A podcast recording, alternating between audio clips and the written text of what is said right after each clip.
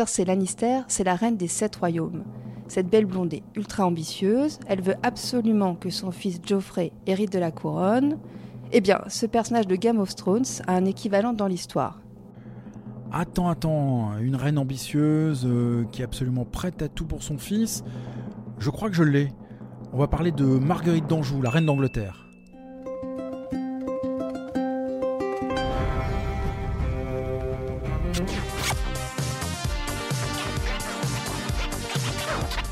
Game of Thrones remix l'histoire.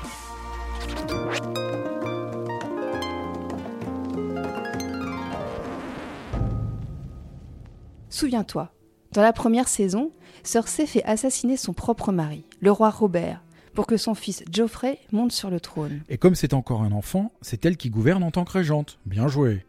Marguerite d'Anjou a-t-elle aussi manigancé la mort de son mari pour prendre le pouvoir? Non, elle était aussi très ambitieuse, mais elle avait quand même un petit peu plus de savoir-vivre que Cersei. Bon, en fait, elle n'en a pas eu besoin. Son époux a vite été mis hors jeu par de graves problèmes psychologiques. Du coup, bingo, c'est Marguerite qui gouverne le royaume. Tu parles d'Henri VI, le roi d'Angleterre, que la jeune Marguerite a épousé en 1445 Lui-même. Tu t'en doutes, ce n'est pas un mariage d'amour.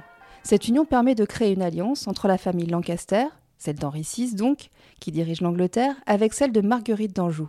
Il faut dire qu'elle a un sacré pédigré, Marguerite. Elle est la fille du roi de Naples et de la duchesse de Lorraine. Et ce n'est pas tout. Elle est aussi la cousine du roi de France, Louis XI. Oui, c'est un bon parti. Comme Cersei que Robert Baratheon épouse parce qu'elle appartient à la puissante et surtout très très riche famille Lannister. Parce qu'un Lannister paie toujours ses dettes. Cette alliance, ça paraît une bonne idée quand même. Sauf que le peuple va la détester. C'est aussi ce qui est arrivé à Marguerite. Et pour les mêmes raisons, les Anglais lui reprochent d'être froide, autoritaire et surtout infidèle. Mais revenons à nos moutons. Tu me disais que Marguerite d'Anjou voulait aussi le pouvoir. Comment a-t-elle fait pour l'obtenir? Elle mise tout sur son fils, comme Cersei avec Geoffrey. En 1453, Marguerite donne en effet naissance à un petit prince, Édouard Lancaster, qui va porter le titre de prince de Galles. Le problème, c'est que ses plans vont vite être contrariés. Ah bon? Qu'est-ce qui s'est passé? Oh rien, euh, juste un petit conflit de 40 ans qu'on va appeler la guerre des roses. Tu me racontes? Comme dans Game of Thrones, des grandes familles vont se livrer une bataille sans merci, pour un trône. Pas celui de fer, mais celui d'Angleterre. Les York veulent en effet prendre la place des Lancaster, donc celle de Marguerite d'Anjou. En 1455, Richard York lève une armée pour les détrôner. Mais c'est qui ces York? Ouais, Alors là, il faut faire un petit retour en arrière. Allez, on rembobine. Tout commence en 1377, à la mort du roi Édouard III. Le souverain, qui appartient à la dynastie des Plantagenets, laisse derrière lui plusieurs fils. Attends, laisse-moi deviner. Ils vont tous se prétendre l'héritier légitime de la couronne, c'est ça? Exact, le coup classique. Le clan se divise alors en branches rivales. Parmi elles, les York et les Lancaster. York et Lancaster? Dans Game of Thrones, les deux grandes familles en guerre s'appellent Stark et Lannister. Exact, et ils vont aussi se livrer une guerre terrible, appelée la guerre des deux roses. Pourquoi elle porte ce nom? Parce que l'emblème des York est la rose blanche et celui des Lancaster la rose rouge. Ça paraît plus flower power que le loup des Stark et le lion de Lannister. Mais crois-moi, eux aussi étaient sans pitié. Et finalement, qui a gagné? Le premier round est remporté par les Lancaster. Ils montent sur le trône en 1399. Le roi Henri VI, le mari fou de Marguerite, appartient à cette branche. Mais les York ne renoncent pas et relancent la guerre en 1455.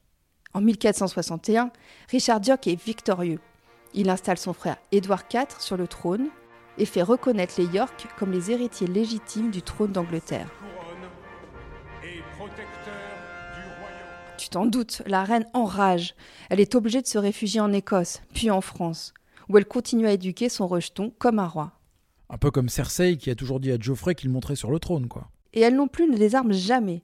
En France, Marguerite recrute une armée qu'elle conduit elle-même jusqu'en Angleterre. C'est cette petite femme de 41 ans qui harangue les troupes à la bataille de Tewkesbury en mai 1471. C'est courageux, euh, mais malheureusement pour elle, ça ne suffit pas. Ce jour-là, les soldats des York font pleuvoir un déluge de flèches sur ceux des Lancaster.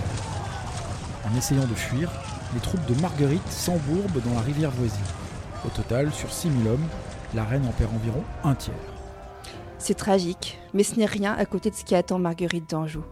Cette défaite signe le début de la fin pour elle. Son mari, Henri VI, le roi déchu, meurt incarcéré en 1471 à la Tour de Londres. Ah oui, euh, je l'avais oublié celui-là.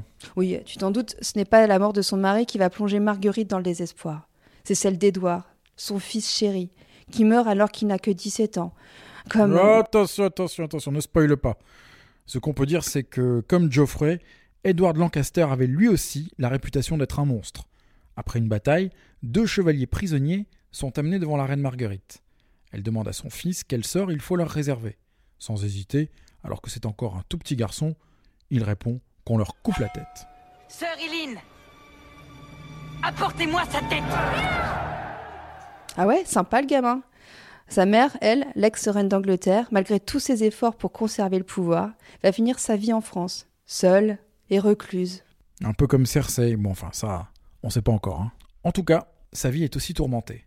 Souviens-toi, la terrible scène de la saison 5, celle où Cersei, tondue et nue, est condamnée par le grand moineau à marcher dans les rues de Port-Réal pour expier ses péchés de chair. Shame Shame Shame Shame Shame Et ça aussi, c'est arrivé à Marguerite d'Anjou? Non, non, non, Game of Thrones remixe l'histoire. La série s'inspire d'une autre femme, Jane Shore. Et elle aussi, c'est une reine? Non, la belle et charismatique Jane Shore est la maîtresse d'Édouard IV, roi d'Angleterre. Elle profite des avantages liés à sa situation. Elle a une bonne position à la cour, des bijoux, des résidences. Bref, elle a la belle vie. Hmm, Laisse-moi deviner. Il va lui arriver des bricoles? Tout juste. Quand son protecteur Édouard IV meurt en 1483, son frère s'empare du pouvoir sous le nom de Richard III. Il veut faire table rase du passé. Du coup, la maîtresse d'Édouard IV, Jane Shore, est condamnée à une marche de la honte dans les rues de Londres. On lui reproche notamment sa conduite libertine. Il faut préciser que ce n'est pas Richard III qui a inventé cette marche expiatoire. Cette tradition bien sympa remonte au XIe siècle. Et Cocorico, elle est née chez nous, en France. Au départ, elle s'appelle la course des amants. Les couples illégitimes doivent parcourir le village nu, sous les insultes des passants. Mais très vite, les hommes vont y échapper. Oui, et ça a duré longtemps, souviens-toi. En 1945, à la Libération, des femmes accusées d'avoir couché avec des Allemands ont été tondues et déshabillées. Elles aussi ont dû marcher sous les insultes de la foule. Avec le temps, les cheveux repousseront. Et le souvenir de leur faute s'oubliera bien plus vite que la douleur de celles qui pleurent les êtres chers, victimes des atrocités allemandes. Dis-moi, il y a un petit détail de la vie de Cersei sur lequel on a jeté un voile pudique. J'imagine que tu fais allusion à sa liaison incestueuse avec son frère Jamie. Ça aussi, c'est inspiré de la vie de Marguerite d'Anjou? Non, mais d'une autre Marguerite, de France celle-là. Il s'agit de Marguerite de Valois, la fille de Catherine de Médicis et d'Henri II. Tu veux dire la reine Margot qui a épousé Henri de Navarre en 1572 Oui, notre futur Henri IV. Alors là non plus, euh, ce n'est pas un mariage d'amour, hein. il s'agit de réconcilier les catholiques et les protestants. Avant cette union, la jeune Marguerite a grandi avec ses frères dans une ambiance très très trouble. Quand tu dis trouble, qu'est-ce que tu veux dire exactement? Elle aurait pris pour amant non pas un de ses frères comme Cersei, mais trois d'entre eux, Charles, François et Henri. Non, c'est. Sur Henri, elle a même écrit C'est le premier qui m'a mise au montoir. Ah oui, elle était cash, la Margot. Cersei et Marguerite d'Anjou, c'est maintenant terminé. On se retrouve la semaine prochaine avec un petit spoiler. Attention, on va y retrouver la reine Margot. Ce texte a été écrit par Gaël Renouvelle, avec les voix de Gaël Renouvelle Et Fabrice Argelas